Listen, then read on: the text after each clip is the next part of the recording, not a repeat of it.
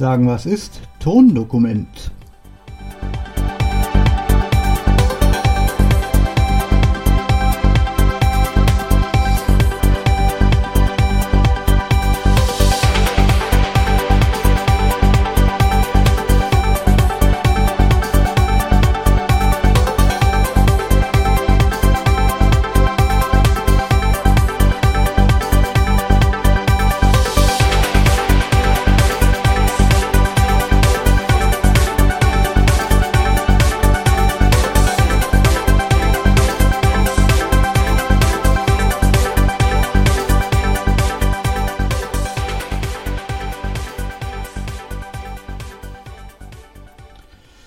Hallo. Also das nun folgende, das nun folgende Tondokument, wie ich schon, wie ich es genannt habe, ist die Tonspur einer Dokumentation von Arte und ist ungefähr anderthalb Stunden lang. Und ich bringe das hier auf dem Podcast, weil ich denke, dass diese Dokumentation wirklich wichtig ist und weil man sich äh, bei den Zuständen, die derzeit bei YouTube herrschen, nicht wirklich sicher sein kann, dass diese Doku äh, wirklich da Bestand hat. Sie beschäftigt sich mit dem, äh, sie beschäftigt sich mit dem Coronavirus, aber mal ein bisschen anders, als man das sonst so kennt. Ähm, Habe ich schon gesagt, wie heißt? Nee, ähm, die, die äh, Dokumentation heißt äh, Do heißt Corona Sand im Weltgetriebe ähm, und beschäftigt sich mit der Zeit nach Corona. Also die geht ein bisschen darauf ein, dass es wahrscheinlich eine, ähm, eine, Dingens, eine wirtschaftliche und auch eine, und auch eine gesellschaftliche Wende geben wird. Ja, also so eine Zeitenwende. Ähm, und da wird ziemlich viel Kritisches gesagt ne, über das, was bisher geherrscht hat, über die Zustände, die jetzt herrschen und dann wird halt spekuliert auf die Zukunft. Und ich denke, dass diese Dokumentation wirklich wichtig ist äh, und dass sie halt erhalten bleiben sollte. Und weil ich jetzt nicht ähm, so viel, also das, ich kann die, äh, ich kann die, ähm, ich habe die Dokumentation als Video runtergeladen und äh, das Problem ist halt, das sind anderthalb Gigabyte und so ähm, und, und, so fette Sachen kann ich einfach bei mir äh, nicht auf dem Podcast hochladen auf die Webseite. Geht halt nicht. Und ähm, deswegen ähm, habe ich die Tonspur extrahiert. Einiges davon ist auch in Fremdsprachen, ein bisschen Französisch ist dabei, ein bisschen Italienisch, ähm, auch ein bisschen Englisch. Aber das meiste ist in Deutsch gehalten und ich denke, es ist halt sehr wichtig, dass diese Sache erhalten bleibt. Ich bitte euch, ähm, diese Dokumentation anzuhören äh, und sie halt auch mit euren Freunden zu teilen ähm, und äh, entweder meinen Podcast zu abonnieren und euren Freunden das gleiche zu empfehlen oder halt auch einfach äh, die Datei, die ihr runtergeladen habt von eurem äh, iPhone oder von, ähm, von, von eurem Tablet oder was auch immer, äh, runter zu, ähm, runterzuladen und sie halt an andere weiterzugeben. Einfach auf dem USB-Stick oder auf der CD gebrannt oder wie auch immer. Äh, ich denke, das, was wir da zu hören bekommen, ist es wert, verbreitet zu werden und auch vor, nicht nur im Internet, sondern auch in, in der realen Welt verbreitet zu werden. Das ist mir ganz wichtig, deswegen sage ich das hier und deswegen, ähm, äh, das ist auch der Grund, äh, warum ich die, äh, die diese, äh, den, die Tonspur von dieser Dokumentation jetzt hier veröffentliche. Ne? Ich hoffe, ihr werdet daran eure, ähm, ich denke, ich hoffe, ihr werdet daran euren Spaß haben. Naja, Spaß ist vielleicht äh, der falsche Ausdruck, aber ich hoffe, dass ihr ein bisschen ans Nachdenken kommt, wenn ihr das hört. Okay, ähm, von meiner Seite aus äh, ist jetzt, ähm, von meiner Seite aus ist jetzt genug geredet. Ähm, gleich kommt, äh, äh, gleich kommt dann halt dieses anderthalbstündige Tondokument.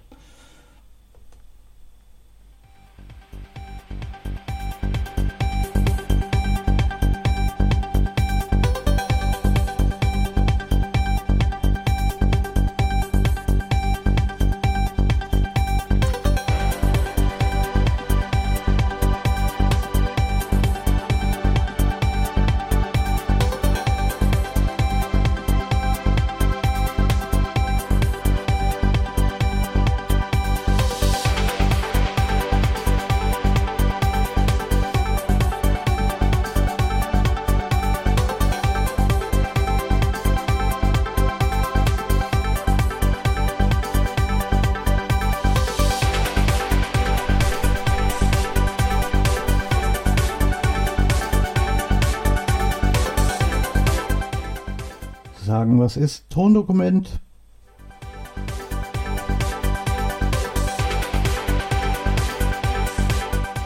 Corona Sand im Getriebe der Welt.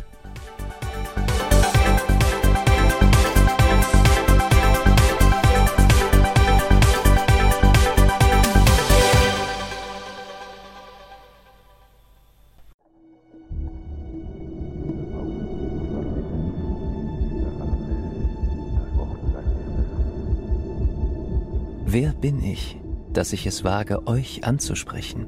Euch, die Krone der Schöpfung. Ich, der ich nur an der Grenze zwischen der belebten zur unbelebten Materie existiere. Uns trennen Welten. Gemessen an meiner Größe bin ich für euch das, was ihr für unseren Planeten seid. Winzig klein.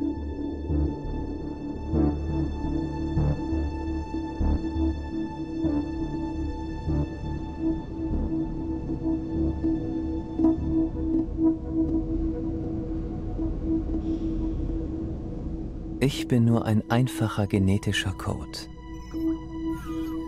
Daher sollte es für euch eigentlich ein leichtes sein, mich auszurotten.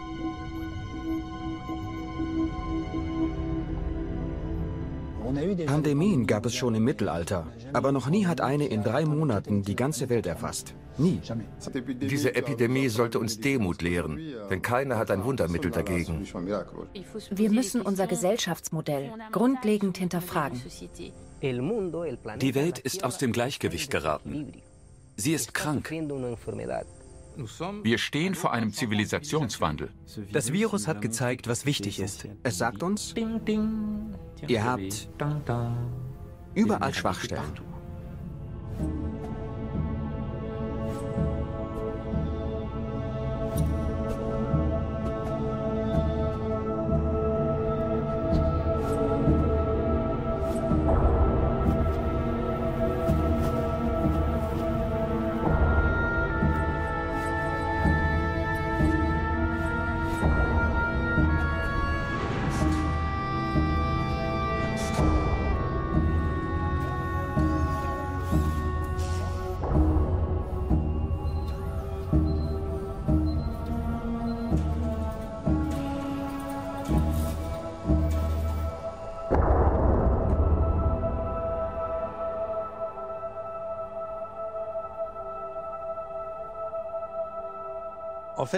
Die Maschine ist ins Stocken geraten. Sie läuft nicht mehr rund. Das Sandkorn, das Virus, hat uns vor Augen geführt, wie verletzlich wir sind. Der freie Handel, eine Wirtschaft, die nur auf Wachstum basiert, ständige Flugreisen, die Auslagerung der gesamten Produktion. All das funktioniert nicht mehr.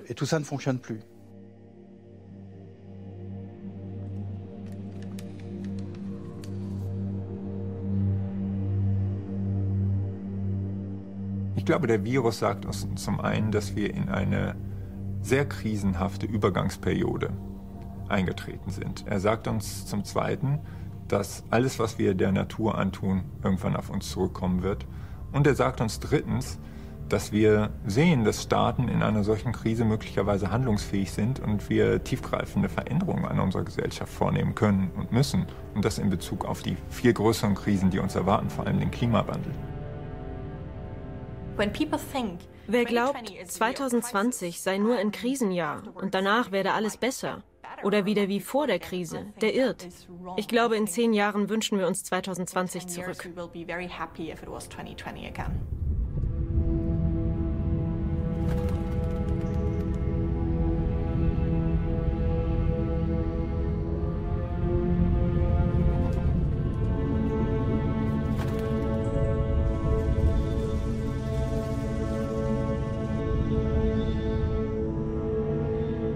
Ich will es gar nicht abstreiten, denn es ist wahr. Ich habe getötet, habe Leben zerstört, Träume platzen lassen, am schönen Schein eurer Realität gekratzt. Ihr könnt mich also zum Tode verurteilen, ohne jeden Prozess. Denn ich bin überzeugt, am Ende kriegt ihr mich. Aber seid ihr sicher, dass ich der wahre Schuldige bin?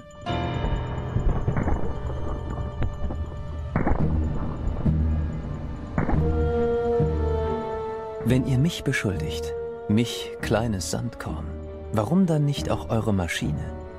Wir sind uns nämlich sehr ähnlich. Unser Appetit ist grenzenlos. Wir kolonisieren, erobern Gebiete und beuten ihre Rohstoffe aus. Wir sind dazu gemacht, uns auszubreiten. Immer mehr lautet unsere Devise.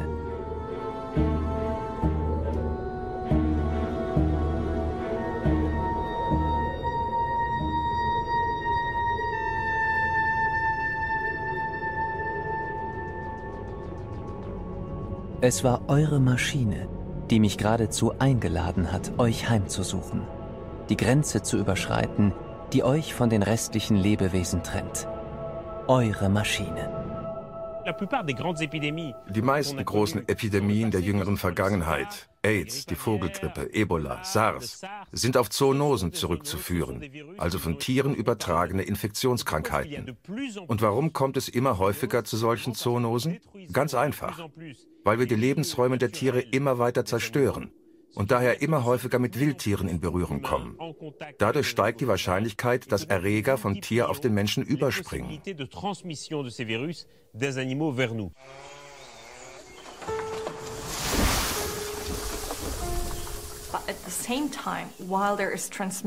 Aber Viren werden nicht nur von Wildtieren auf den Menschen übertragen. Also Zoonotische Infektionen erfolgen auch im Rahmen der industriellen Tierhaltung, zum Beispiel in Lachsfarmen oder in der Viehzucht. Also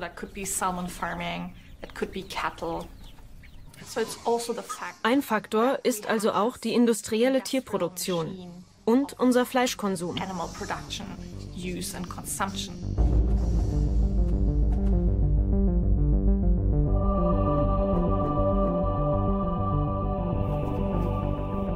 Der Mensch ist heute das größte Raubtier der Erde. Daher befalle ich als Virus, das sich vermehren will, lieber den Menschen als zum Beispiel das arktische Rentier, dessen Bestand gefährdet ist, oder den Königstiger. Das heißt, es wird weitere Pandemien geben. Die Statistik sagt ganz klar, Viren mit einer ausreichend hohen Mutationsrate neigen dazu, auf den Menschen überzuspringen. Denn wir sind die größte Wirtsgruppe der Erde. Ein Traum für jedes Virus. Es wird also nicht das letzte Mal sein. Eine unsichtbare Hand führt mich zu eurer Nase. Und wenn ihr dann atmet, lasst ihr mich in eure Lungen. Schließlich passiere ich die letzte Schranke. Die eurer Zellen. Dumm gelaufen. Nun seid ihr mein neuer Planet. Das blöde Virus heißt Covid-19. Ein Virus kann viele Leute töten. Es ähnelt der Grippe. Es ist winzig klein.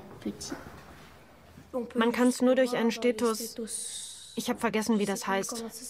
Es ist wie eine kleine Kugel mit Stacheln. Es heißt Coronavirus, weil es außenrum eine Krone hat. Und es ist rot.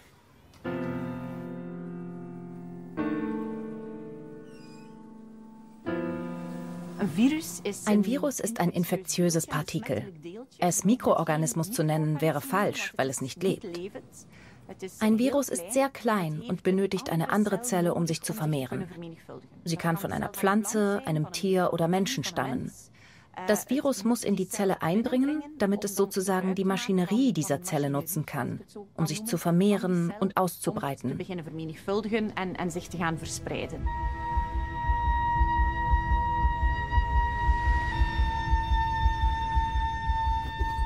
Wenn ich mein Reich vergrößere, sprecht ihr von Ansteckung.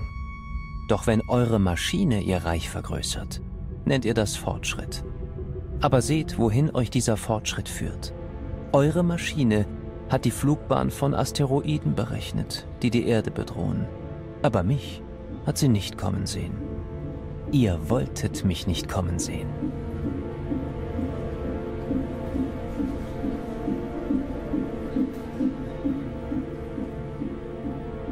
January 9, Chinese authorities made a preliminary determination of a new coronavirus identified in a hospitalized person with pneumonia in Wuhan.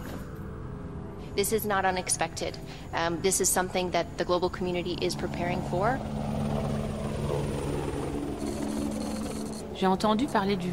Ich habe kurz vor Weihnachten 2019 von dem Virus erfahren, als eine Forscherin, mit der ich zusammenarbeite und die aus China stammt, zu mir sagte, in China passiert gerade etwas, das uns Sorgen machen sollte.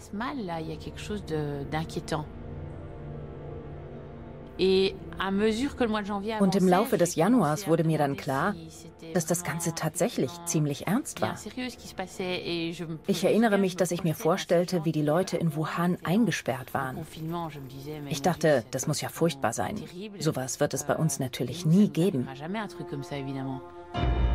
I'm declaring a public health emergency of international concern over the global outbreak of novel coronavirus.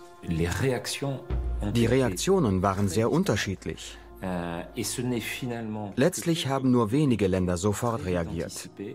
Vielleicht, weil sie 2003 schon mit dem ersten SARS-Virus zu tun hatten. Korea, Japan, Taiwan, Singapur haben sehr schnell Maßnahmen ergriffen und hatten daher bis zu 100 Mal niedrigere Infektionszahlen als die europäischen Länder. Etwa Ende Dezember gab es erste Hinweise aus China. Über die sozialen Netzwerke verbreitete sich die Nachricht dann sehr schnell in Thailand. Das Land empfängt normalerweise zwei Millionen chinesische Touristen jährlich. Das heißt, die Leute dort erkannten sofort den Ernst der Lage, dass sie darauf reagieren müssen, weil die Gefahr einer Pandemie besteht. Daher begannen sie unverzüglich Masken zu tragen, auch weil es zu ihrer Kultur gehört. Man schützt sich und andere. Und ich gebe zu, als ich Ende Februar zu einer Konferenz in Frankreich eingeladen war, hatte ich wenig Lust hinzufliegen. Aber mir wurde gesagt, mach dir keine Sorgen, Frankreich ist sicher. Nach der Landung nahm ich die S-Bahn in die Stadt und hatte zum ersten Mal wirklich Angst. Nirgendwo gab es Schutzmaßnahmen. Ich war der Einzige, der eine Maske dabei hatte, traute mich aber nicht, sie aufzusetzen. Ich dachte, dann starren mich alle an, als wäre ich mit einem gefährlichen Virus infiziert.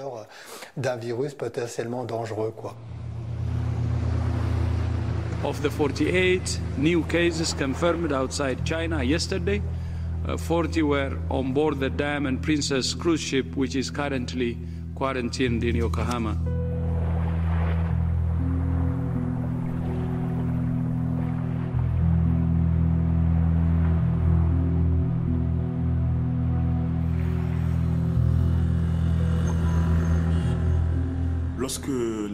Als die Pandemie begann, warnte UN-Generalsekretär Antonio Guterres, es werde Millionen Tote auf dem afrikanischen Kontinent geben.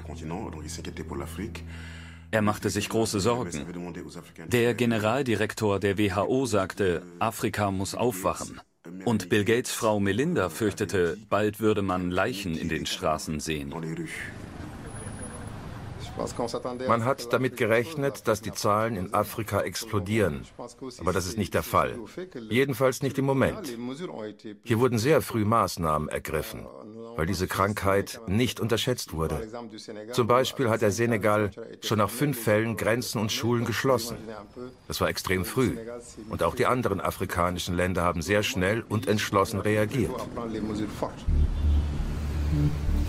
Tonight, you're minimizing the risk, the danger of the virus. Are you telling the Americans, except for the ones who are sick, not to change any of their, of their behaviors? No, I think you have to always, you know, I do it a lot anyway, as you probably heard. Wash your hands, stay clean.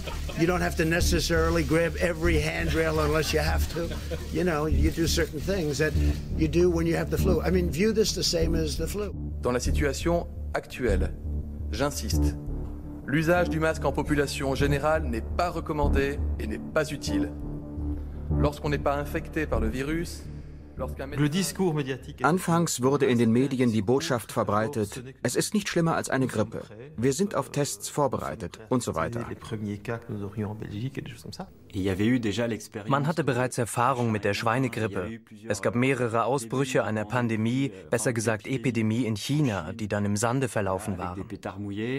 Euh, euh, Damals waren Minister in die Kritik geraten, weil sie vorschnell zu viel Impfstoff bestellt hatten. Daher gab es anfangs viel Spott. Was soll das mit den Masken? Das ist echt übertrieben. Wir haben hier noch nie Masken getragen.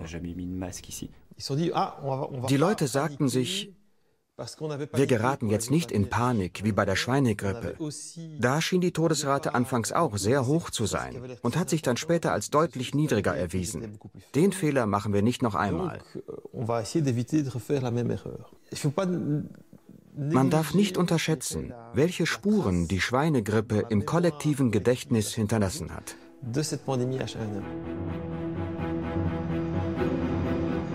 Genau wie ihr bin ich als Tourist um den Globus gereist. Mit dem Schiff, mit dem Flugzeug, schnell wie der Blitz, weil ihr mich dazu eingeladen habt. Ihr wart mein Transportmittel. Dann wurden die ersten Todesfälle in Iran gemeldet. Da kippte es bei mir und ich dachte, das ist nicht mehr zu stoppen.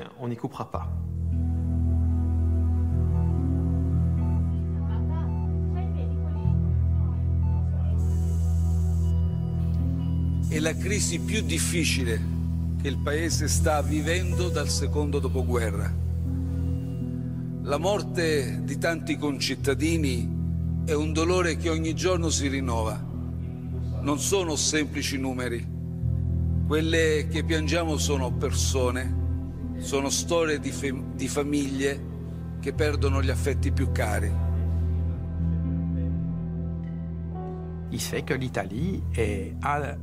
Italien ist in Europa das Land, das als erstes und am stärksten betroffen war. Das italienische Gesundheitssystem war vollkommen überlastet. Menschen starben, weil sie nicht behandelt werden konnten. Und zwar schlicht und ergreifend, weil es an Personal und Technik fehlte. Dann gab es Vorfälle, wo Masken und Beatmungsgeräte, die für Italien bestimmt waren, dort nicht angekommen sind. Da möchte man doch schreien vor Wut.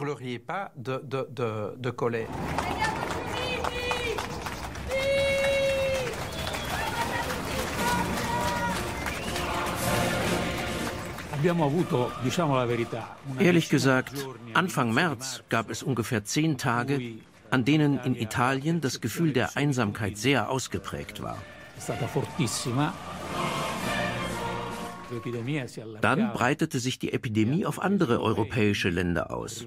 Ende März war es also nicht mehr nur ein italienisches Problem, sondern ganz offensichtlich ein Problem, das ganz Europa überrollt hatte, von Schweden bis nach Griechenland. Das Coronavirus verändert zurzeit das Leben in unserem Land dramatisch. Unsere Vorstellung von Normalität, von öffentlichem Leben, von sozialem Miteinander All das wird auf die Probe gestellt wie nie zuvor. Wir sind eine Demokratie.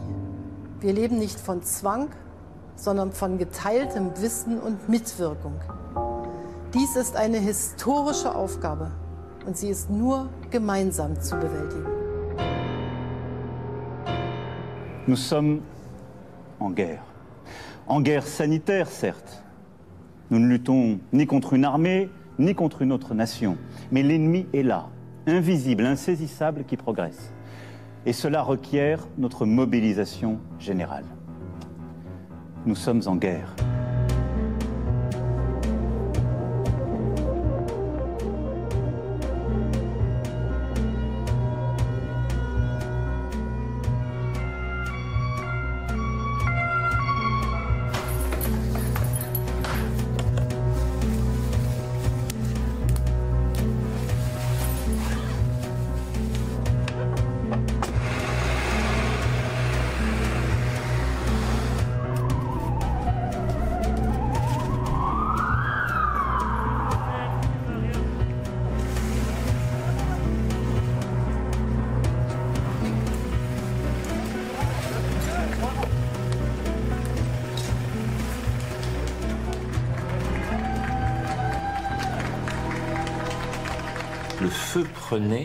Das Virus wütete dort am schlimmsten, wo das Risiko am größten war. Das heißt in Ländern mit besonders vielen Alten- und Pflegeheimen. Wenn das Virus in solchen Einrichtungen mit vulnerablen Gruppen grassierte, stieg die Mortalitätsrate auf 30 bis 50 Prozent.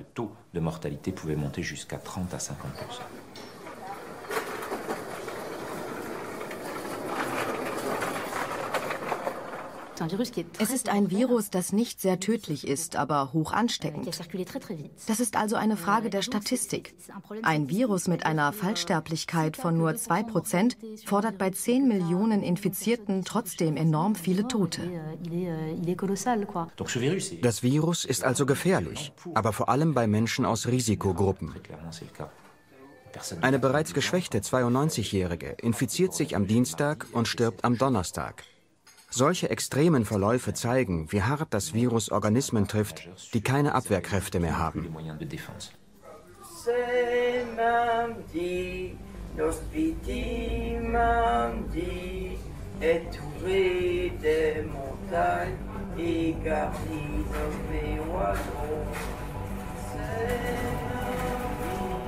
Inzwischen habe ich mich auf dem gesamten Planeten ausgebreitet, bin sogar in Ecken vorgedrungen, die noch nicht zwischen die Zahnräder eures Getriebes geraten sind.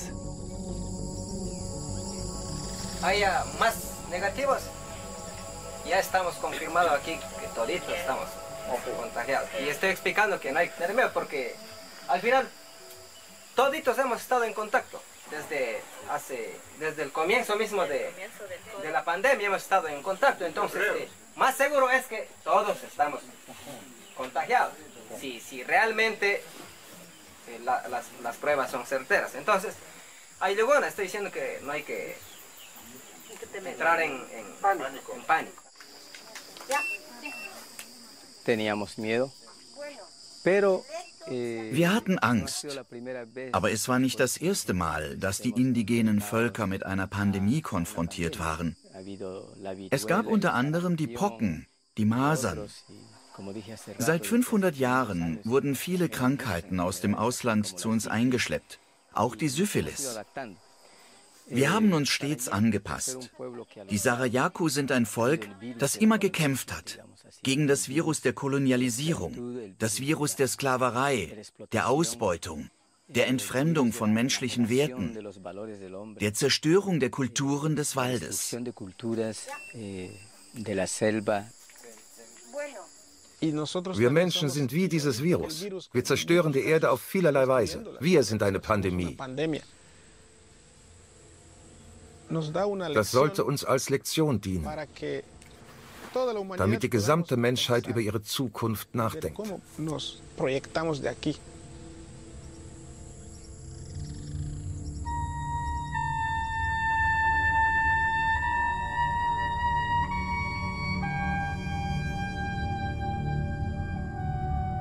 Ihr und ich, sind wir nicht alle Erdenbürger? Warum lernen wir nicht in Eintracht zu leben? Ihr bekämpft mich unter dem Vorwand, ich würde in den Lauf der Welt eingreifen. Aber lief sie vor meiner Zeit denn noch rund? Ich habe euch nur demonstriert, wie schwach euer Immunsystem ist. Das Virus, dieses Sandkorn, hat uns gezeigt, dass unsere vernetzte Welt, unser globales System verletzlich geworden ist. Es war leistungsfähig, aber gleichzeitig auch verletzlich. Vielleicht gerade weil es so extrem leistungsfähig war.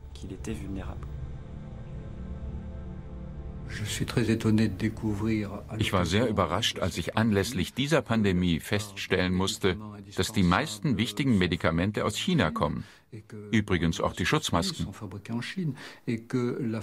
Dass Frankreich also bei der Herstellung der wichtigsten medizinischen Produkte nicht unabhängig ist.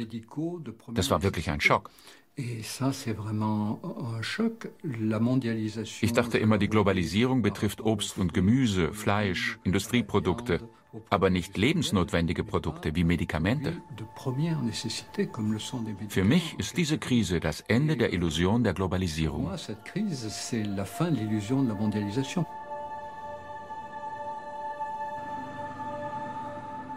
Auf jeden Fall hat das Virus gezeigt, dass die weltweite Just-in-Time-Produktion bei der geringsten Erschütterung zusammenbricht. Zu Beginn des Lockdowns wurden zum Beispiel französische Soldaten darin geschult, im Notfall Lebensmittel zu verteilen. Das heißt, die Behörden begannen sich zu fragen, ob für jeden genug zu essen da sein würde. So weit waren wir schon im vergangenen März. Die Globalisierung der Märkte hat also alle Beteiligten geschwächt. Sie hat eine Form der gegenseitigen Abhängigkeit geschaffen, die nicht gut ist. Nicht eine Abhängigkeit der Synergien, sondern der Schwächen. Wenn ein Beteiligter instabil ist, wird es auch das ganze System.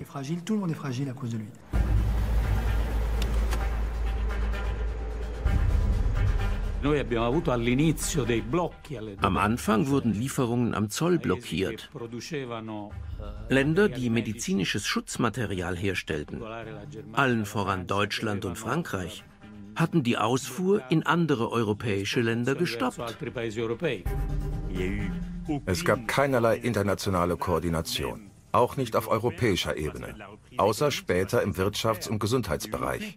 Das ging so weit, dass die Länder ihre Grenzen schließen mussten und Maskenlieferungen vom Rollfeld weg gestohlen wurden, unter europäischen Nachbarn.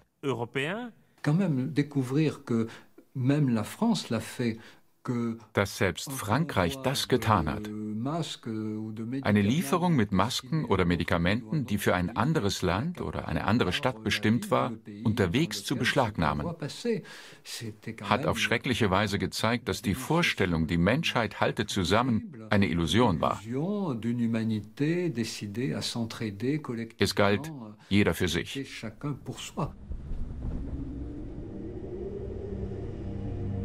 Die Maschine und ich ignorieren eure Grenzen.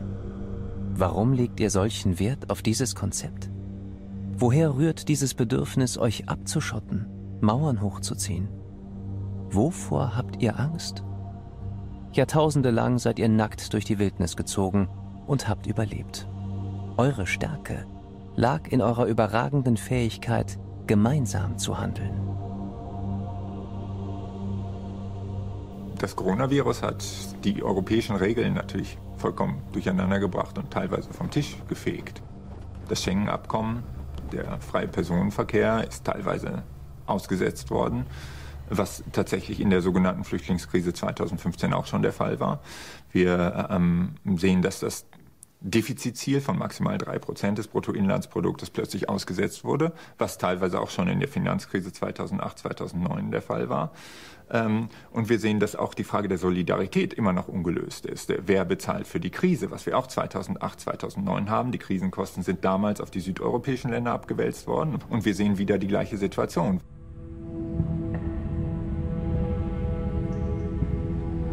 This pandemic is putting our societies under serious strain. The well-being of each EU member state depends the well-being of the whole of the EU. We are all in this together. Certamente eh, eh, Klar, in der Zeit, als sich der französische Präsident und die deutsche Kanzlerin getroffen haben, entstand der Eindruck, dass, wenn es keine Solidarität gegenüber den Ländern gibt, die die größten Schwierigkeiten haben, unser Haus zu brennen droht. Aus wirtschaftlichen Gründen wollte niemand den europäischen Binnenmarkt, das Schengen-Abkommen und all die wichtigen Errungenschaften der letzten 60, 70 Jahre aufs Spiel setzen. Do you see any convergence now, given the urgency of the crisis here, um, towards the compromise level around there? Or do you think the divisions are just as wide as ever when it comes to the size of the Iran? It's, uh, it's totally right that there is a, a, real sense of urgency and it's important to, to work very hard and to take decisions. Das Ausmaß der Krise war so gewaltig, dass nach und nach alle Regierungschefs verstanden, dass sie gemeinsam vorgehen mussten. Denn auch wenn es in einem Land ein bisschen besser lief, was anfangs der Fall war, würde uns die Realität sehr schnell einholen. Wir sind derart abhängig voneinander, dass am Ende alle betroffen sind, wenn wir das Virus nicht überall zurückdrängen. Diese Pandemie zeigt auf extrem brutale und schmerzhafte Weise, wie eng wir miteinander verflochten sind. Und diejenigen, die die ideologische Illusion erschaffen wollten, der Nationalismus, dass sich abschotten wäre die Lösung, hat die Realität eines Besseren belehrt. Sie mussten erkennen, dass sie komplett auf dem Holzweg sind.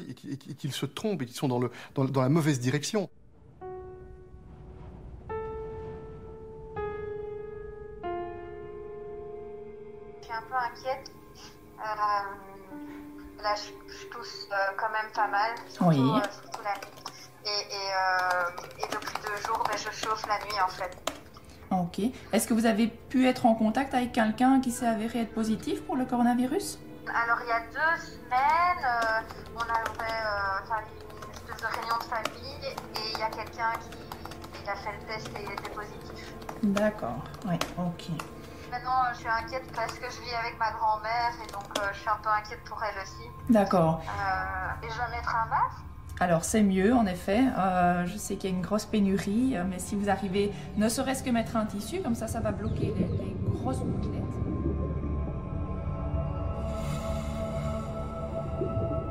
Ihr habt diejenigen an die Front geschickt, um Leben zu retten, die bislang in zweiter Reihe standen. Was ihnen jetzt widerfährt, ist ein regelrechter Nahkampf, bei dem schon viele gefallen sind. Doch ist es etwa meine Schuld, dass ihr nicht vorbereitet wart?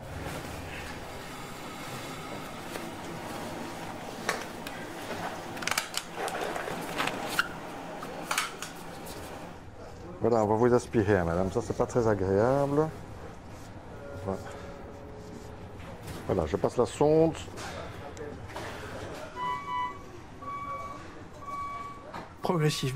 In Frankreich und auch in einigen anderen Ländern wurde das Krankenhaussystem über Jahre kaputt gespart. Teile der öffentlichen Versorgung funktionieren also nicht, weil entweder die Steuermittel nicht ausreichen oder weil sie privatisiert wurden. Das hat diese an sich gar nicht so dramatische Pandemie erst dramatisch gemacht. Dass viele Menschen gleichzeitig erkrankten und versorgt werden mussten und es nicht genügend Kapazitäten gibt. On arrive Elle arrive Oui, oui, ben on arrive. On fait ce qu'on peut. Tu le branches 35 décembre avec le statut Vous allez où Ouais, 2. Ouais, ouais, ouais, ouais.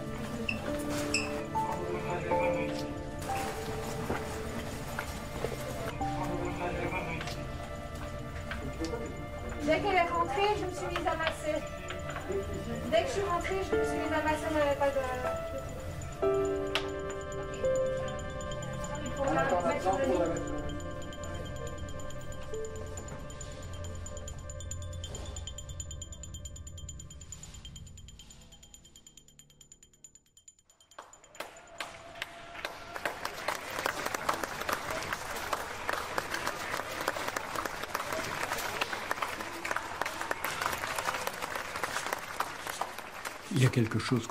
Es gibt etwas, das jeder in dieser Krise mehr oder weniger stark erlebt hat, und das ist die Angst vor dem Tod.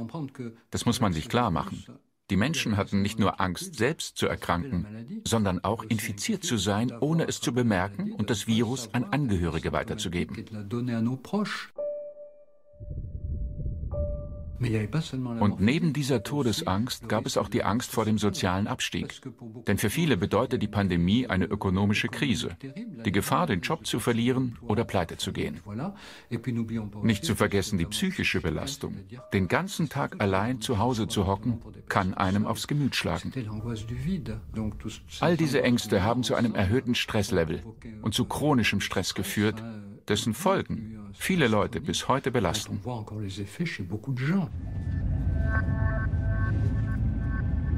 Mesdames et messieurs, vous rappelons que des mesures renforcées sont d'application afin d'éviter la propagation du coronavirus, à savoir, servez-vous de loin sans le moindre contact physique, gardez des distances entre vous d'au moins 1m50, se promener pour prendre l'air et faire de l'activité physique en plein air est permise en famille ou avec un ami mais en respectant obligatoirement la distanciation sociale.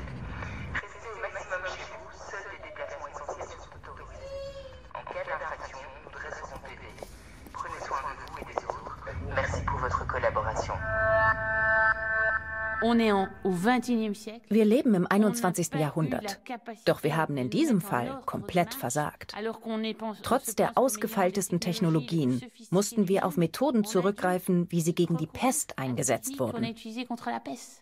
Die Bevölkerung einsperren, alles stilllegen.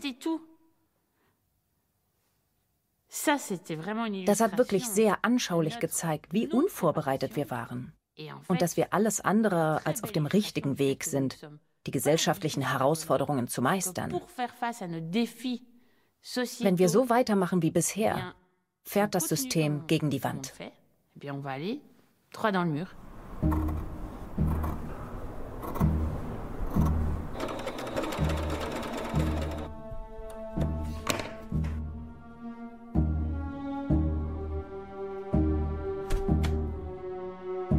Ich habe euch die Freiheit geraubt, habe euch voneinander isoliert.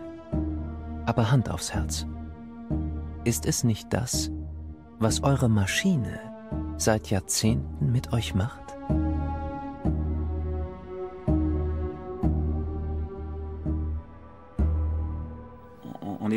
Der Lockdown hat uns gezwungen, anders zu leben, als wir es gewohnt waren, ob wir wollten oder nicht.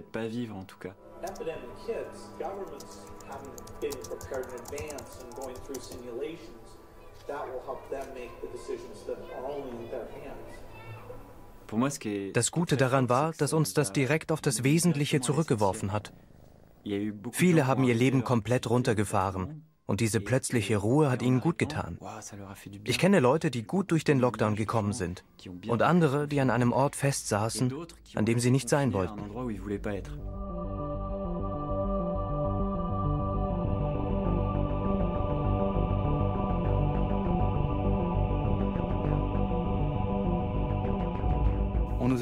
Man sagte uns, arbeitet im Homeoffice, macht Homeschooling.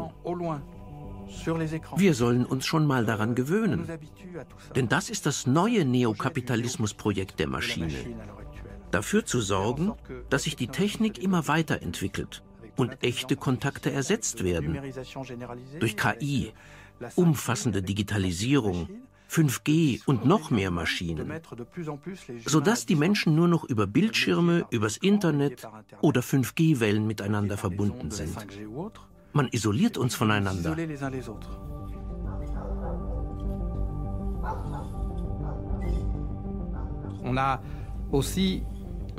Wir haben wieder einmal festgestellt, wie sehr der Mensch ein soziales Wesen ist.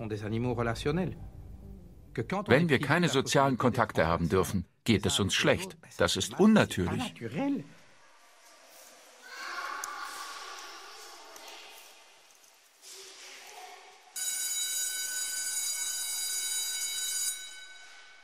Für mich war das Schlimmste, dass ich meine Freundin nicht treffen konnte. Ich durfte meine Verwandten nicht umarmen. Das war traurig. Früher hat uns meine Oma jeden Samstag besucht. Jetzt hat sie Angst, sich anzustecken. Irgendwann nervt es. Die ersten zwei Monate waren okay, aber danach habe ich mich ziemlich gelangweilt. Es war schwer, immer zu Hause zu sein. Das war nicht lustig. Echt schwierig. Cool war, wenn ich aus dem Fenster geguckt habe, war die Straße schön sauber. Man konnte den Regen riechen. Das tat gut. Der Lockdown hat die Umweltverschmutzung gestoppt. Es gab mehr Vögel. Das war besser.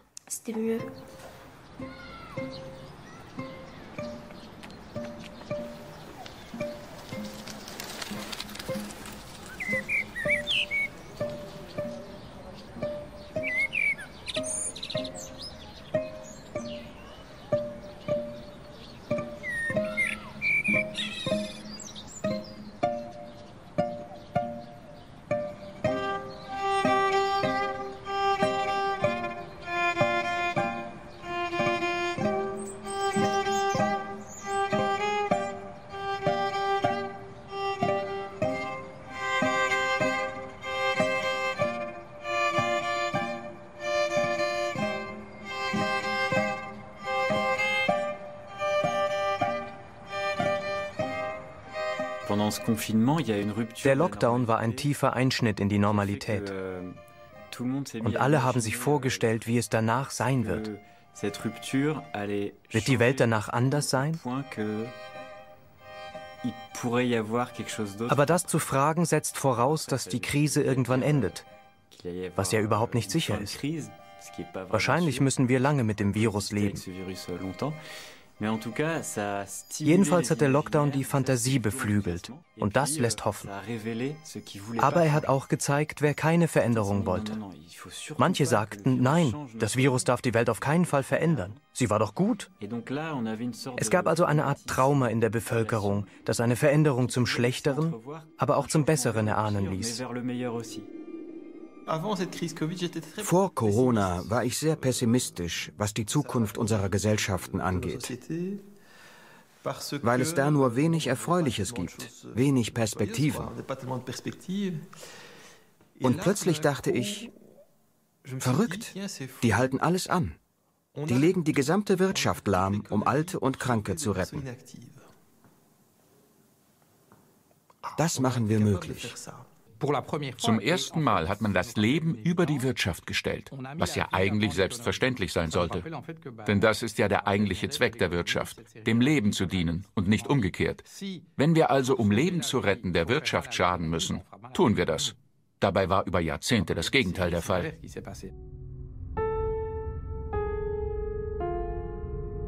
Ich möchte ein entscheidendes Argument zu meinen Gunsten anführen. Bevor ich ins Getriebe eurer Maschine geraten bin, scheint sie selbst ihre wichtigsten Räder vernachlässigt zu haben. Ich habe vor der Krise manchmal mit Studierenden oder bei Vorträgen das Gedankenexperiment gemacht. Wenn man sich vorstellt, es kommt irgendeine Naturkatastrophe und manche Leute können nicht weiterarbeiten, welche Berufe sind es dann, die trotzdem weitergehen müssen, damit die Gesellschaft am Laufen bleibt? Und dann kommt man sehr schnell zu der Einsicht, dass es eben nicht diejenigen sind, die normalerweise im Mittelpunkt stehen. Es sind nicht die Banker. Es sind Leute, die sich um Alte, Kranke und Kinder kümmern. Es sind Leute, die in Supermärkten die Regale auffüllen, die auf der Straße für Sicherheit sorgen. Natürlich Pflegerinnen und Pfleger, Lehrerinnen und Lehrer, Kassiererinnen im Supermarkt, Müllmänner. Das Wartungspersonal von Kläranlagen. Warum? Wenn eine Kläranlage kaputt geht und niemand kommt, um sie zu reparieren, sterben alle Menschen im Umkreis innerhalb weniger Tage. Dann kriegen wir die Cholera und alle sind tot. Nur wird das Wartungspersonal von Kläranlagen sehr schlecht bezahlt. Und das hat das Virus offengelegt. Dass diejenigen, die ganz unten in der Gesellschaftspyramide systemrelevante Arbeiten verrichten, häufig am schlechtesten bezahlt werden. Dagegen werden Posten wie zum Beispiel eines Hedgefondsmanagers mit Millionen von Euro und Dollar pro Jahr bezahlt, wo man sich fragen kann, welchen Nutzen hat dieser Job eigentlich für die Gesellschaft? Tatsächlich in der Finanzkrise 2008, 2009 hat sich gezeigt, dass diese Manager äh, das weltweite Wirtschaftssystem in den Abgrund steuern. Ne? Sollten wir sagen, dieser Beruf ist wichtiger als jener? Natürlich brauchen wir Banker, machen wir uns nichts vor. Und auch einen Regierungschef. Alle Berufe sind wichtig. Nur sollte es nicht solche Einkommensunterschiede geben, wie wir sie momentan haben. Manche verdienen 400 mal so viel wie andere.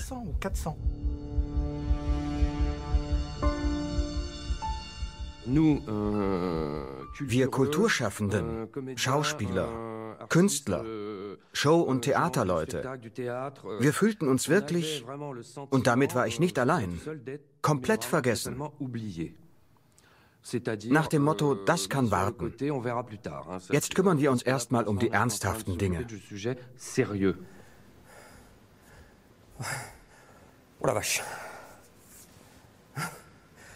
Fait bizarre. D'un coup, ouh, entre la théorie et, la pratique, il y a un gouffre. Je comprends mieux le gouvernement d'un coup. Bon, calme-toi, allons-y. Allez, voilà. Euh, bonsoir. Ben non. Bonsoir personne. Alors, donc, on a entendu tellement de conneries pendant euh, cette période que maintenant, euh, j'ai décidé que c'était mon tour. Die Idee war, die Show in einem leeren Saal aufzuzeichnen, um zu demonstrieren, wie absurd die Situation inzwischen ist. Wie unsinnig. Ich fürchte, das trifft genau die Atmosphäre der neuen Welt, in der wir die nächsten Jahre leben werden. Und das macht mir eine Heidenangst. Dans quel monde vivons-nous? Dans un monde où on ne veut plus voir le sang couler, de taureaux dans l'arène, ni de cercueils dans la rue. Nous voulons des guerres sans mort, des routes sans accident, des journées sans tabac, de l'alcool sans alcool, du steak sans viande, la vie sans la cruauté de la vie, une existence sans virus. Nous vivons dans le virtuel, c'est-à-dire que nous ne sommes plus humains.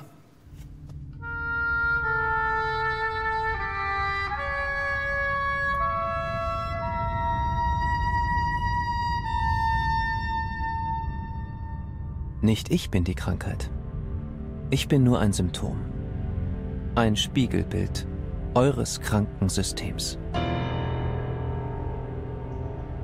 Als wegen mir die Straßen wie leergefegt waren, stand euch plötzlich das ganze Elend der Welt vor Augen. Aber gebt es ruhig zu. An diesem Elend bin nicht ich schuld. Das Merkwürdige war, wir waren noch nie so sichtbar. Denn außer uns Obdachlosen war ja fast niemand mehr draußen. Gleichzeitig fühlten wir uns völlig alleingelassen. Alle sollten Vorsorgemaßnahmen treffen. Doch uns wurden sämtliche Brunnen abgestellt. Alle Toiletten und auch alle Bistros waren geschlossen. Wir sind den Umgang mit Krankheiten gewohnt. Wir sind Probleme gewohnt. Wir sind es gewohnt, uns zu schützen. Von daher gibt es für uns überhaupt keinen Grund, Angst zu haben. Nein, der Mensch ist unendlich viel aggressiver, gefährlicher und tödlicher als das Virus.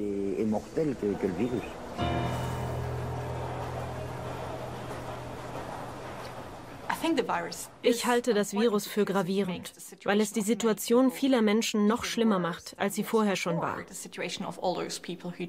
Menschen, die keinen Zugang zu medizinischer Versorgung oder zu Hygiene haben, die sowieso schon arm sind und jetzt nicht arbeiten gehen können. Es verstärkt die bestehenden Probleme noch. Das Virus ist ja nicht das einzige Problem. Es wirkt wie ein Verstärker für alles, was vorher schon schlecht war.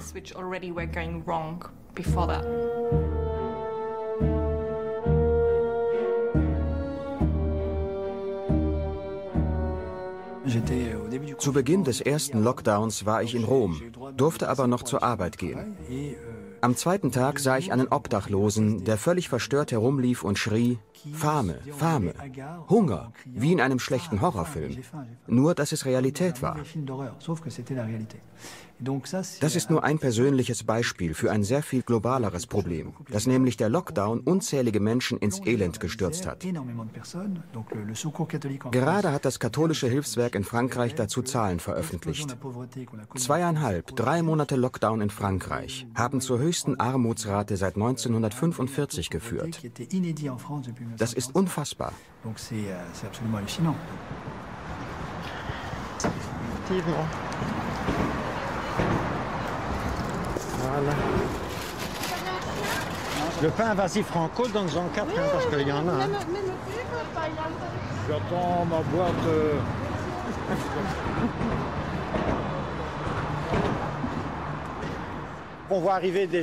Zu uns kommen Menschen, denen es auf den ersten Blick an nichts fehlt.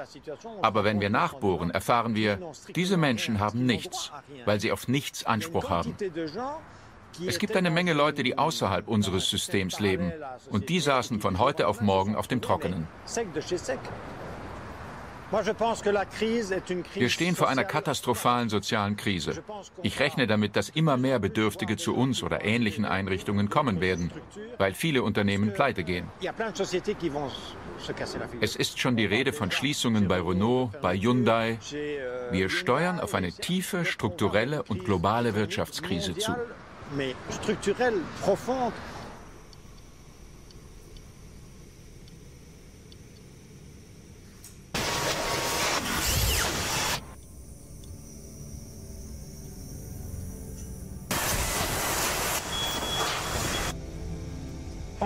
Es war beängstigend, als plötzlich alles stillstand. Die Halle war wie ausgestorben. Normalerweise arbeiten hier viele Leute. Es ist laut, alle Maschinen laufen. Meine große Befürchtung ist, dass es noch lange so bleibt.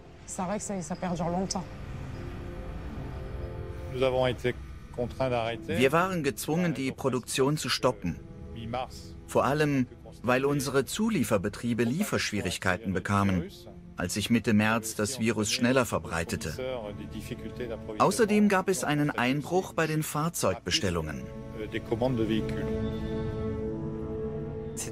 Aus ökonomischer Hinsicht war das interessant, denn wir erlebten eine Krise sowohl im Angebot als auch in der Nachfrage. Normalerweise wechseln sie sich ab. Jetzt hatten wir beides gleichzeitig. Wir hatten einen Nachfrageschock, weil die meisten wegen der unsicheren Lage anfingen zu sparen. Sie gaben kein Geld mehr aus. Und wir hatten einen Angebotsschock, denn wo nicht gearbeitet wird, wird nichts produziert. Und es kommt zu Produktionsengpässen. Beides nahezu gleichzeitig, das ist neu. Es ist, als hätten die europäische Wirtschaft und auch die Weltwirtschaft einen Schock erlitten, wie bei einem Krieg. 105 Länder haben den Internationalen Währungsfonds um Hilfe gebeten. Unfassbar. So etwas ist noch nie vorgekommen. Laut Definition spricht man von einer Rezession, wenn das Bruttoinlandsprodukt in zwei aufeinanderfolgenden Quartalen rückläufig ist. Bei 0,5, einem Prozent heißt es, oh, eine Rezession, wir müssen was tun, das Wachstum. In Belgien hat die Pandemie Einbußen in der Größenordnung von 10, 15, ja 20 Prozent verursacht im Vergleich zum Vorjahr. Ein makroökonomischer Schock, wie wir ihn noch nicht erlebt haben.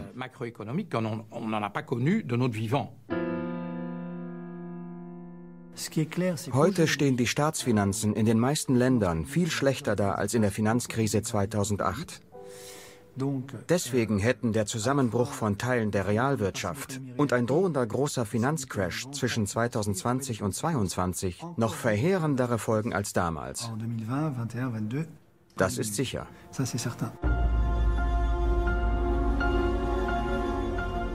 Ich beschleunige lediglich einen Prozess, der nicht mehr aufzuhalten ist. Alles, was euch widerfährt, ist im Genom eurer Maschine festgeschrieben. Liebe Menschen, schenkt ihr mir nicht zu viel Bedeutung? Ich bin doch nur ein Sandkorn im Getriebe, ein einfacher genetischer Code.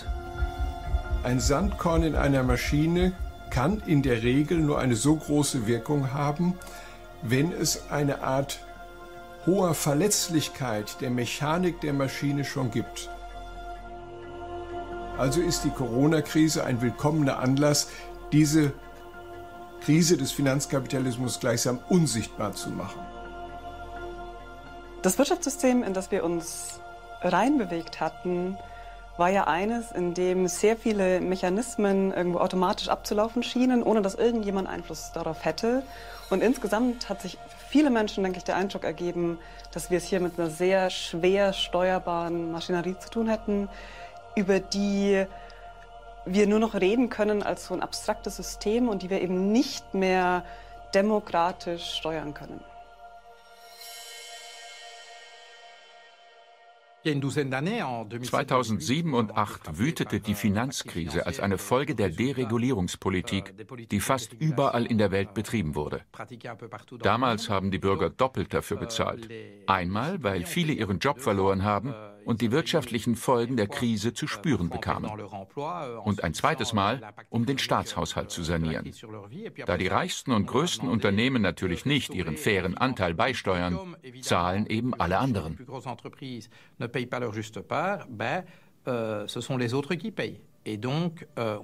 Man hat also eine sogenannte Austeritätspolitik eingeführt, also Ausgaben gekürzt und Steuern erhöht. Ich glaube, wir unterschätzen, wie sehr die Finanzkrise und der Umgang damit das Vertrauen der Bürger in die demokratischen Institutionen erschüttert haben. Ob in Frankreich oder Deutschland, Bürgerinnen und Bürger haben gesehen, dass Staaten oft mit den reichen und sehr mächtigen Interessengruppen gemeinsame Sache zu machen und sich um die ärmeren Teile der Bevölkerung gar nicht kümmert. Ne? Wir sehen das in den Protesten der Gilets jaunes, der Gelbwesten, wo eine ganze Klasse von Bürgerinnen und Bürgern in Frankreich sich gezeigt hat, die komplett von dem neoliberalen Programm links liegen gelassen wurde.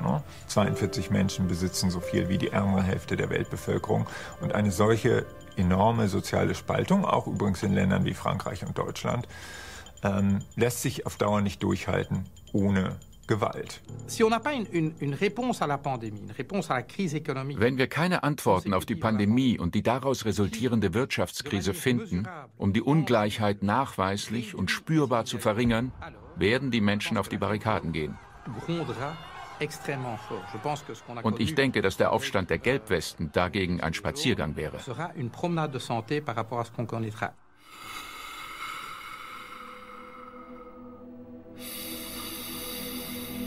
Ich habe euch einen Maulkorb verpasst. Aber was hattet ihr schon Wichtiges zu sagen? Euer Schweigen kommt der Maschine gerade recht. Denn sie lauscht am liebsten dem Brummen ihres eigenen Motors. Das Virus hat uns mundtot gemacht, aber vermutlich nur vorübergehend, denn die Wut gärt noch im Kessel und der Deckel wird immer fester draufgehalten. Es fehlt nicht mehr viel, bis es knallt, denn die Ursachen für die Wut sind ja immer noch da. Der Wunsch nach Kontrolle liegt in der Natur aller Regime, demokratisch oder nicht. Selbst die, die wir für die offensten hielten, finden es in der Krise legitim, die gesamte Bevölkerung zu kontrollieren. Michel Foucault nennt das Biopolitik. Ein Gesundheitsproblem dient als Vorwand, um das Kollektiv zu kontrollieren. Alle proklamieren Meinungsfreiheit und Grundrechte. Und doch hatten die Bürger bei den Maßnahmen nichts mitzureden.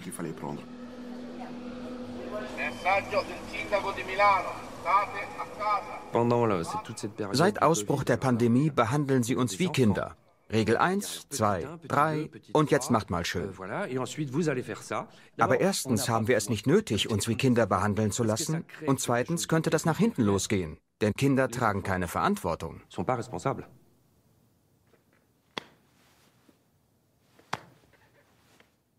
Sie sagen, ich bin ein Kind.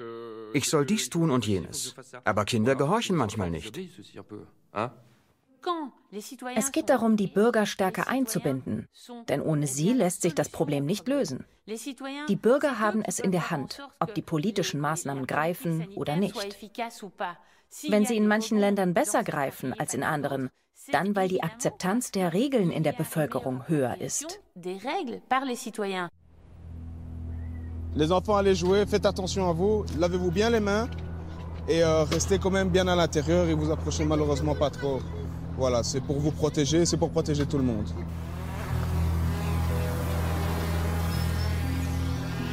Et puis c'est juste à droite. L'entrée du, truc est juste là. Ils sont tous juste en... Ouais, Paul Brie, 29-13. On commence à recevoir des projectiles euh, venant des immeubles aux alentours. Was ich entsetzlich fand, was mich aber nicht überrascht hat, war, wie schnell die große Mehrheit akzeptiert hat, dass die Demokratie nicht mehr existiert. Denn zwei Monate lang gab es keine Demokratie. Überall flogen diese kleinen Drohnen herum. Gehen Sie nach Hause. Wie in einem schlechten Film.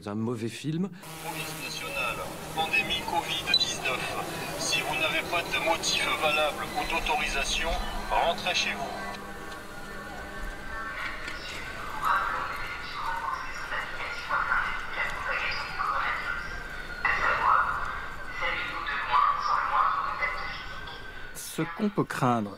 Man muss befürchten, dass die Vorschriften, die im Namen der Gesundheit während der Corona-Pandemie verhängt wurden, bestehen bleiben wie schon so oft.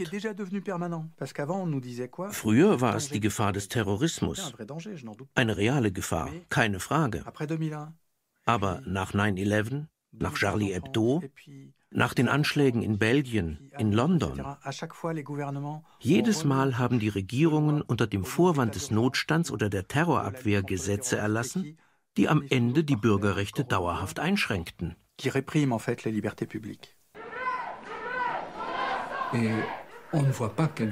Welche Regierung soll jemals den Mut finden, diese Überwachungsmaßnahmen irgendwann wieder zurückzunehmen? Denn beim geringsten Problem würden die Opposition und die Öffentlichkeit sie natürlich zerfleischen. Es scheint, als gäbe es kein Zurück. Ich sehe nicht, wie sich dieser Überbietungswettbewerb stoppen lässt.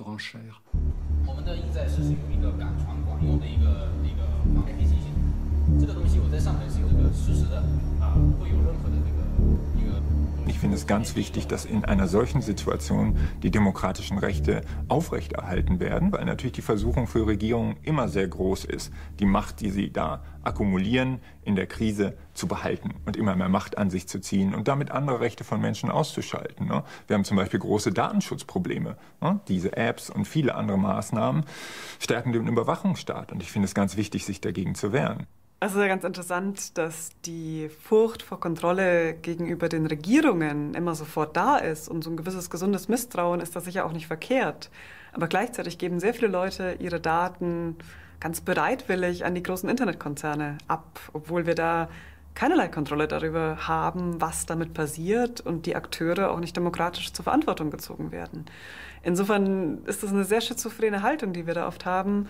Wenn die Regierung irgendwas macht, ist es ein Problem. Aber gegenüber Privatfirmen, die enorme Monopolstellungen haben, sehr, sehr mächtig sind, da scheint das Misstrauen nicht da zu sein.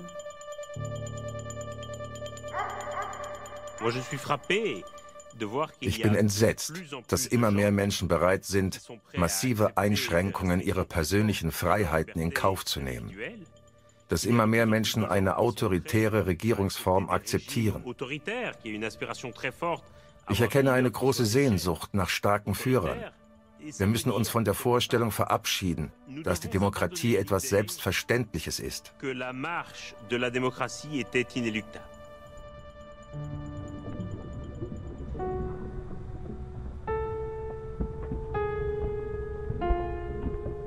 Ihr dachtet, der Frühling bringt die Befreiung, dass ihr bald das Kriegsende feiern könnt. Wie naiv. Ihr habt mich unterschätzt. Das war ein großer Fehler, denn nichts kann mich aufhalten.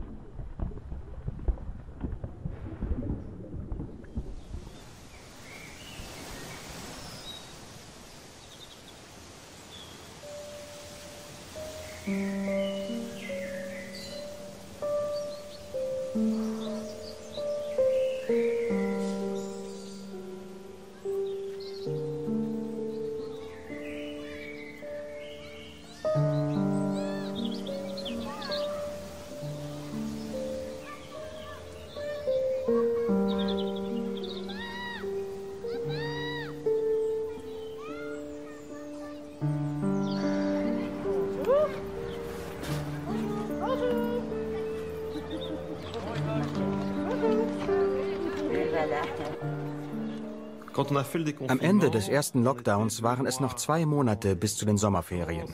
In Belgien beschloss man, die Geschäfte wieder zu öffnen, um einen wirtschaftlichen Zusammenbruch zu verhindern, der vielleicht viel gravierendere gesundheitliche Folgen haben könnte als das Coronavirus. Das darf man nicht vergessen. Und wegen der Schulen dachten wir, für die paar Wochen bis zu den Ferien ist das Risiko nicht allzu hoch, wenn wir sie öffnen. Das wird die Pandemie nicht neu entfachen. Donc, page 37, on voit un texte avec un certain Robinson. Je vous invite à lire le texte et puis on va en discuter ensemble. Venez, j'en prie. Essayez de toucher à rien, donc les mains jointes, c'est mieux. Voilà, ou comme ça, très bien. Vous pouvez choisir à gauche ou à droite. Vous le choix. Attention à votre tête, voilà. Vous pouvez enlever le masque, le mettre juste en dessous du nez, non, le laisser sur la... Gardez la bouche ouverte, mettre la tête bien en arrière avec le menton vers haut. On passe par le nez, d'accord C'est pas très agréable, mais ça va super vite. C'est important de ne pas bouger. C'est bon? Ça suffit. Avant l'été, euh, Vor dem Sommer, als wir merkten, dass die Kurve allmählich abflachte, war uns die Gefahr einer zweiten Welle durchaus bewusst. Keiner kann behaupten, wir hätten die zweite Welle nicht kommen sehen. Das Risiko war bekannt. Deshalb haben wir die Mitgliedstaaten aufgefordert, sich darauf vorzubereiten, ihre Test- und Nachverfolgungsstrategien zu verbessern, damit es uns gelingt, die Ausbreitung des Virus so lange zu verhindern, bis ein Impfstoff vorliegt und wir die wirtschaftlichen, sozialen aber auch die psychologischen Folgen für die Bevölkerung begrenzen. Denn Perspektivlosigkeit, also keine Aussicht auf eine Besserung der Situation zu haben, belastet die Menschen sehr. Das ist mir absolut bewusst.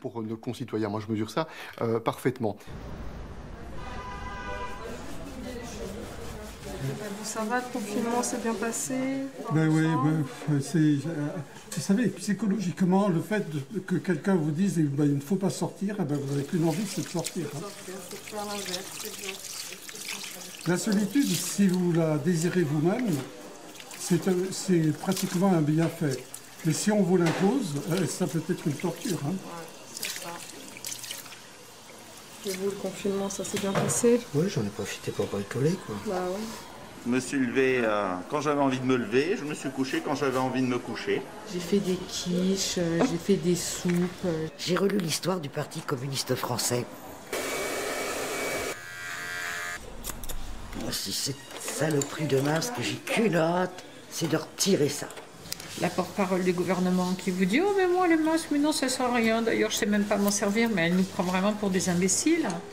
En fait, euh, y a- on nous a dit ça parce qu'il n'y en avait pas. Vous avez fait des ordres, des contrôles, des informations, des désinformations. Après, plus personne ne croit en rien. Et ça, c'est grave. On a l'impression d'être gouverné par une bande d'amateurs. C'est grave ce qui se passe parce que je pense que dans l'avenir, ça sera encore pire. Il faut bien vous attendre à autre chose. hein. Ça, c'est un début. Qu'est-ce qui va se passer maintenant, quoi? Qu'est-ce qui, qu'est-ce qui vraiment va euh, mettre un coup d'arrêt à cette folie, euh, à cette folie en fait euh, de consommation, de euh, violence, de déforestation. On a compris que il fallait changer quelque chose.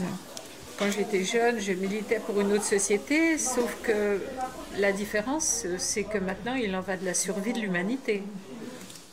Quand je me demande si mes petits-enfants pourront respirer dans 30 ans, euh, vous voyez, c'est pas tout à fait la même chose qu'avant.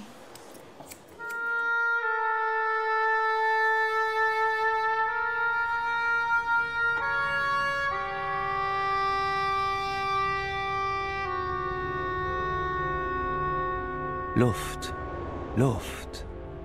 Das ist euer einziger Gedanke.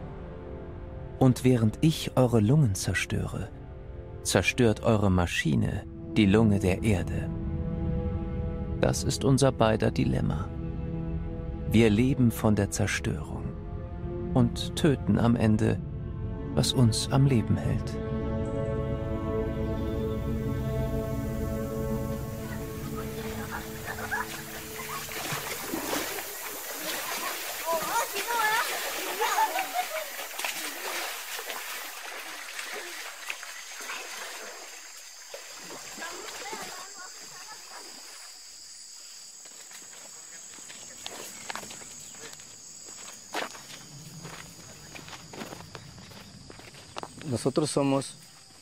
Wir sind ein Wald in Bewegung, ein Lebewesen in Bewegung. Und wir verteidigen unsere Umwelt, unsere Bäume, unsere Flüsse. Wir verteidigen unsere Fische, unsere Tiere, unsere saubere Luft, unser sauberes Wasser für unsere Kinder. Die Umwelt reagiert auf uns Menschen. Und dieses Ungleichgewicht ist eine klare Botschaft. Wenn wir diesen Weg weiter beschreiten, führt er uns ins Verderben.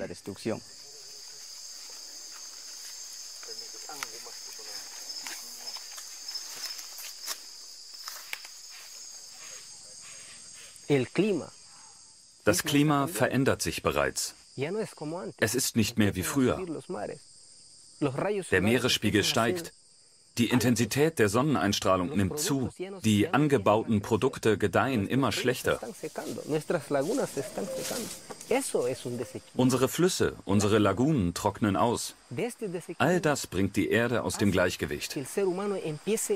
Dieses Ungleichgewicht führt dazu, dass der Mensch anstelle von etwas Sinnvollem Produkte herstellt, die für das Leben, für die Menschheit keinen Nutzen haben.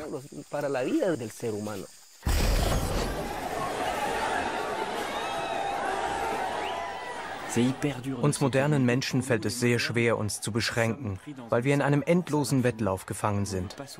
Wir wollen nicht leiden, nicht sterben, wollen alles haben, alles besitzen. Wir sind wie quengelnde Kinder, die immer noch mehr haben wollen und immer alles bekommen. Dafür gehen wir über Leichen.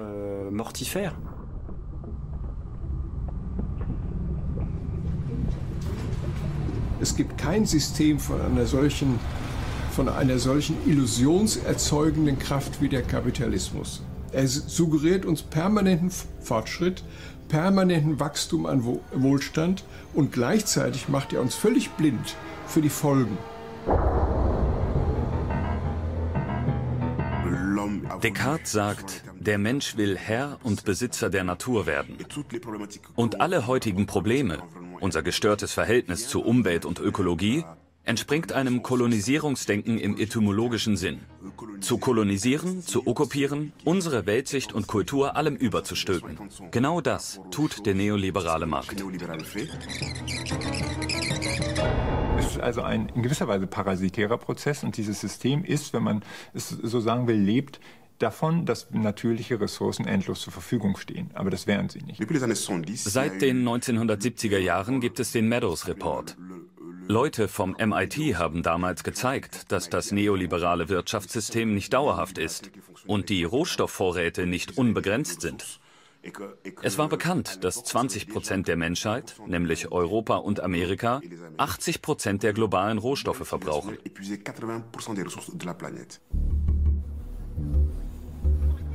Hätte die ganze Welt diesen Lebensstandard und diesen Anspruch, bräuchten wir 360 Prozent der Rohstoffe. Und die haben wir nicht. Der Abstand zwischen der Wirtschaft des globalen Nordens und des globalen Südens hat sich seit den 70er Jahren versechsfacht. Das Wirtschaftswachstum hat einigen wenigen Wohlstand beschert, doch die überwältigende Mehrheit der Weltbevölkerung lebt immer noch in Armut.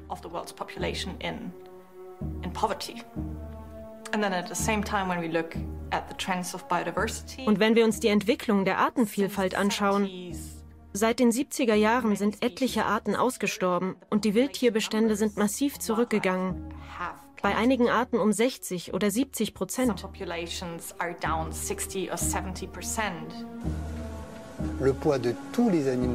Die Last der Nutztiere stellt inzwischen den bei weitem größten Teil der Gesamtlast aller lebenden Tiere dar. Weltweit werden über 1,7 Milliarden Rinder gehalten, Milchkühe nicht mitgezählt. Das bedeutet, die Biomasse der Rinder auf diesem Planeten ist größer als die der Menschen est plus important que le poids des humains sur la planète. Es gibt so viele Hühner auf der Erde, 25 Milliarden, sodass die Paläontologen in den kommenden Jahrhunderten nur noch Knochen von Hühnern finden werden. Mehr als von jedem anderen Tier. Wenn wir tatsächlich Viren wie diese loswerden wollen, dann müssen wir uns auch Gedanken machen, wie wir ein Wirtschaftssystem überwinden können, das tatsächlich noch wesentlich destruktiver ist als ein solches Virus. Denn es stellt das Überleben der Menschheit und sogar das Überleben von organisiertem Leben auf diesem Planeten in Frage im 21. Jahrhundert. Wir müssen uns befreien von diesem absolut eindimensionalen Konzept, das uns Menschen auf eine Maschine reduzieren will, die produziert und konsumiert. Das ist die toxischste Religion, die je auf Erden verbreitet wurde. Offenkundig bin ich nicht der Grund für eure Probleme. Ich bin nur eine kleine Welle vor dem Tsunami. Und schon diese kleine Welle kostet euch so viel Aufmerksamkeit, so viel Kraft.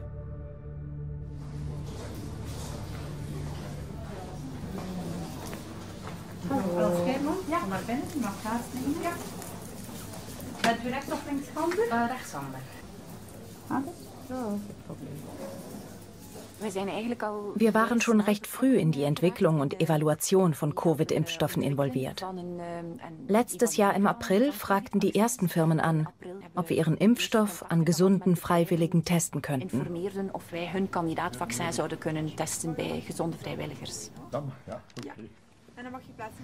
Normalerweise dauert die Entwicklung und Zulassung eines Impfstoffs sehr lange, etwa zehn Jahre. Weil wir es hier aber mit einer Pandemie zu tun haben und weltweit große Dringlichkeit für einen Impfstoff besteht, wurden viele Vereinbarungen getroffen, wie dieser Prozess beschleunigt werden kann, ohne die Sicherheit der Menschen zu gefährden. Aber es ist eine Illusion zu glauben, dass wir dieses Virus jemals wirklich auslöschen werden. Das ist bei Atemwegsviren extrem schwierig.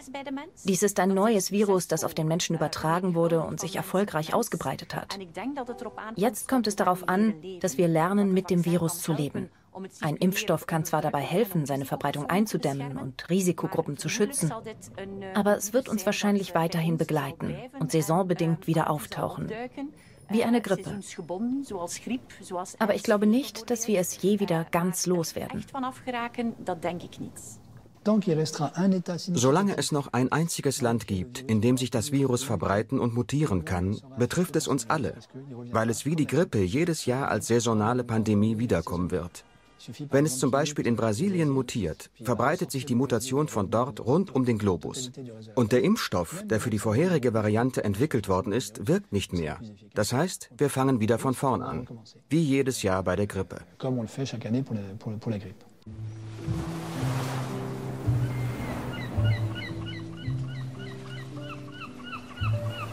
Dann kam der Sommer. Und ihr wolltet nur noch eure Normalität zurück. Die Welt, wie sie vorher war. Die erste Welle lag hinter euch und eine weitere würde es nicht geben. Ihr habt mich ausgeblendet. Und während ihr in den Ferien wart, habe ich mein Programm fortgesetzt. Es ist in der Krise oft gesagt worden, in der Corona-Krise, dass wir möglichst schnell zur Normalität zurückkehren sollten und dass auch alle Menschen das wollen. Unsere Bundeskanzlerin Angela Merkel hat das auch oft gesagt. Ähm, nun ist es ja so, dass die Normalität, wie sie vorher war, auch nicht für alle Menschen schön war.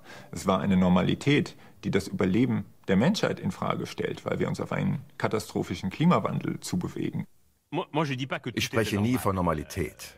Ich sage immer, zurückkehren zum Leben, wie es vorher war. Nie zur Normalität. Davon abgesehen ist das, was wir vorher für normal hielten, in Zukunft unhaltbar.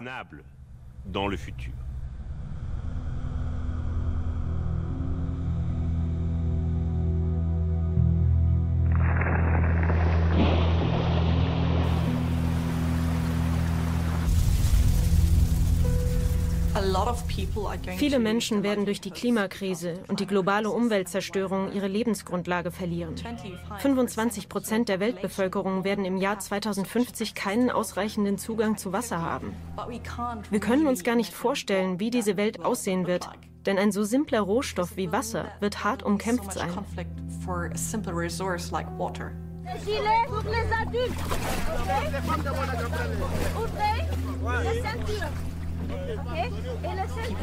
Die Menschen werden wegziehen müssen, um Wasser zu finden.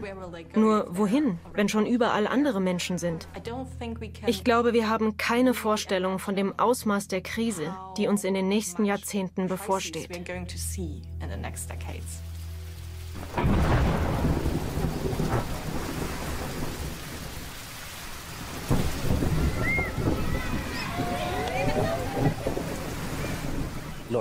Die Kinder derjenigen, die diese Situation herbeigeführt haben, tragen keine Verantwortung.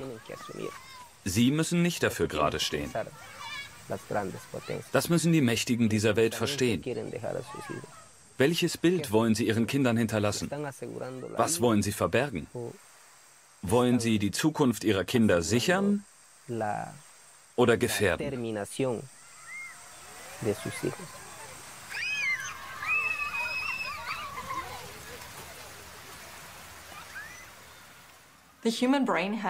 Das menschliche Gehirn ist auf unmittelbare Probleme ausgerichtet. Und die Auswirkungen des Coronavirus sehen, spüren, erleben alle Menschen hier und jetzt. Die Umweltkrise dagegen hat für die meisten Menschen keine unmittelbaren Auswirkungen. Daher glauben sie, sie sei noch sehr weit weg.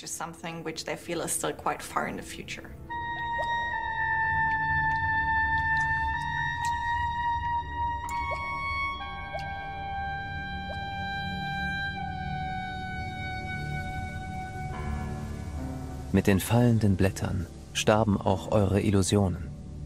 Die Utopie von einer geläuterten Welt. Die naive Vorstellung, ins alte Leben zurückzukehren. Wieder im Lockdown saht ihr mich auf der zweiten Welle tanzen. Ihr hattet nicht mal mehr die Kraft, den Heldinnen und Helden zu applaudieren, die immer noch an vorderster Front kämpften. Ich bin fest davon überzeugt, dass die allermeisten Menschen auf diesem Planeten wirklich eine Veränderung wollen und die richtigen Werte vertreten. Sie wollen solidarisch sein mit anderen, mit den künftigen Generationen. Aber sie wissen nicht, wie sie das System überwinden sollen. Sie sehen nicht, was und wie sie dazu beitragen können.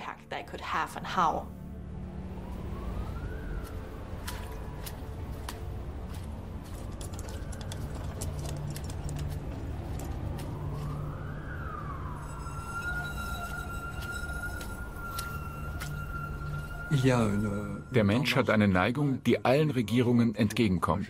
Er gibt gern die Verantwortung ab. Nach dem Motto, ich weiß nicht, wie ich mich schützen soll.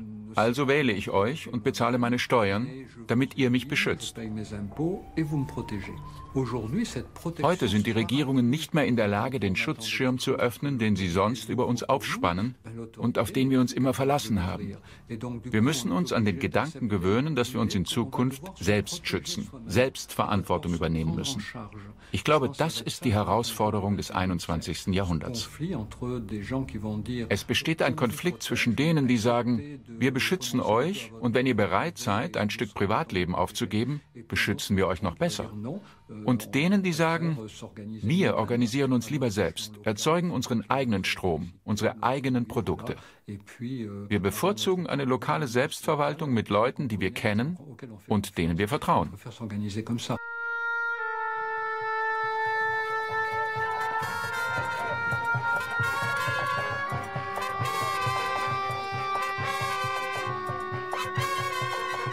Wir haben heute eine so extreme Asymmetrie der Machtverhältnisse, dadurch, dass auch Macht selbst unsichtbar gemacht wurde, die ist in große Netzwerken organisiert, die ist nicht mehr greifbar für uns.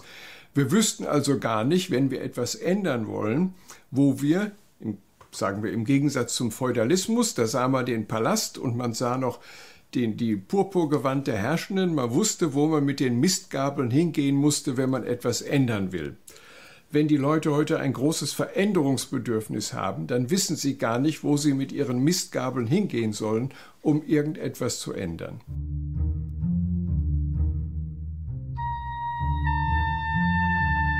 Ihr entwickelt zwar einen Impfstoff gegen mich, aber warum nicht gegen die Maschine?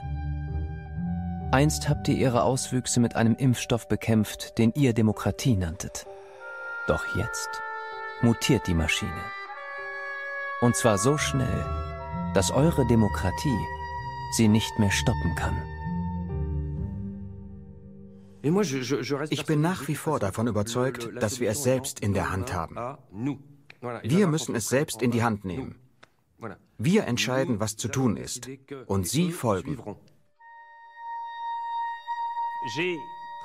Ich höre ganz oft Aussagen wie, das hat die Regierung so entschieden oder die multinationalen Konzerne. Was sollen wir da tun? Dann sage ich, Moment mal, diese Regierung habt ihr gewählt. Die Konzerne, das seid ihr. Die Kunden, das seid ihr. Die Aktionäre.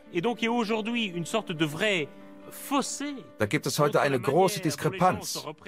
Die Leute erkennen eher ihre Macht als Verbraucher als ihre Macht als Bürger. Wenn man die Entscheidungen einer Elite überlässt, die den Bezug zur Gesellschaft verloren hat, muss man sich nicht wundern, wenn sich nichts ändert. Diesmal ist es das Coronavirus. In zehn Jahren ist es vielleicht was anderes. Und wir werden immer noch nichts dazugelernt haben. Alles muss jetzt auf den Prüfstand. Es ist keine Zeit mehr, in aller Ruhe über eine ideale Gesellschaft nachzudenken. Das war vielleicht in den 70er, 80er Jahren möglich. Jetzt müssen wir uns anpassen. Nur wenn eine Spezies Verhaltensweisen entwickelt, die auf gegenseitiger Hilfe statt auf Konkurrenz basieren, wird es ihr gelingen, Krisen zu bewältigen und zu prosperieren. Wir müssen uns von dieser Diktatur der Angst befreien, vieles hinterfragen. Und zwar vor allem mit Hilfe der kollektiven Intelligenz. Lässt sich kollektive Intelligenz allein mit den bestehenden demokratischen Institutionen mobilisieren? Nein. Erstens funktionieren sie nicht immer gut. Dennoch sollten wir sie nicht abschaffen, sondern wieder mehr wertschätzen. Aber ich finde, sie müssen ergänzt werden. Und zwar durch eine partizipative Demokratie sodass die Gesellschaft mehrere Optionen hat.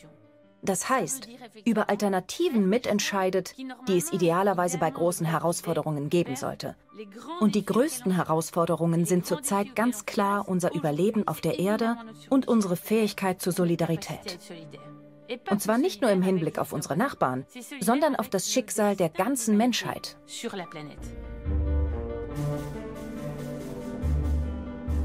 Die Maschine wird mich überleben. Schade. Ich hätte so gerne gesehen, wie ihr sie bändigt, sie zum Schweigen bringt. Ihr schafft das. Da bin ich mir sicher. Denn ihr Menschen habt Waffen, die weder ich noch die Maschine kennen. Liebe, Humor, Kreativität. Jeder sollte sich einbringen. Dann müsste keiner das Gefühl haben, nur ich fühle mich immer betroffen, sondern ich kümmere mich um ein kleines Problem, mein Nachbar um ein anderes kleines Problem und meine Freunde um wieder ein anderes.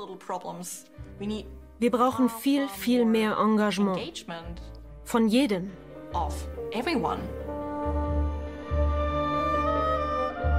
Keine Angst.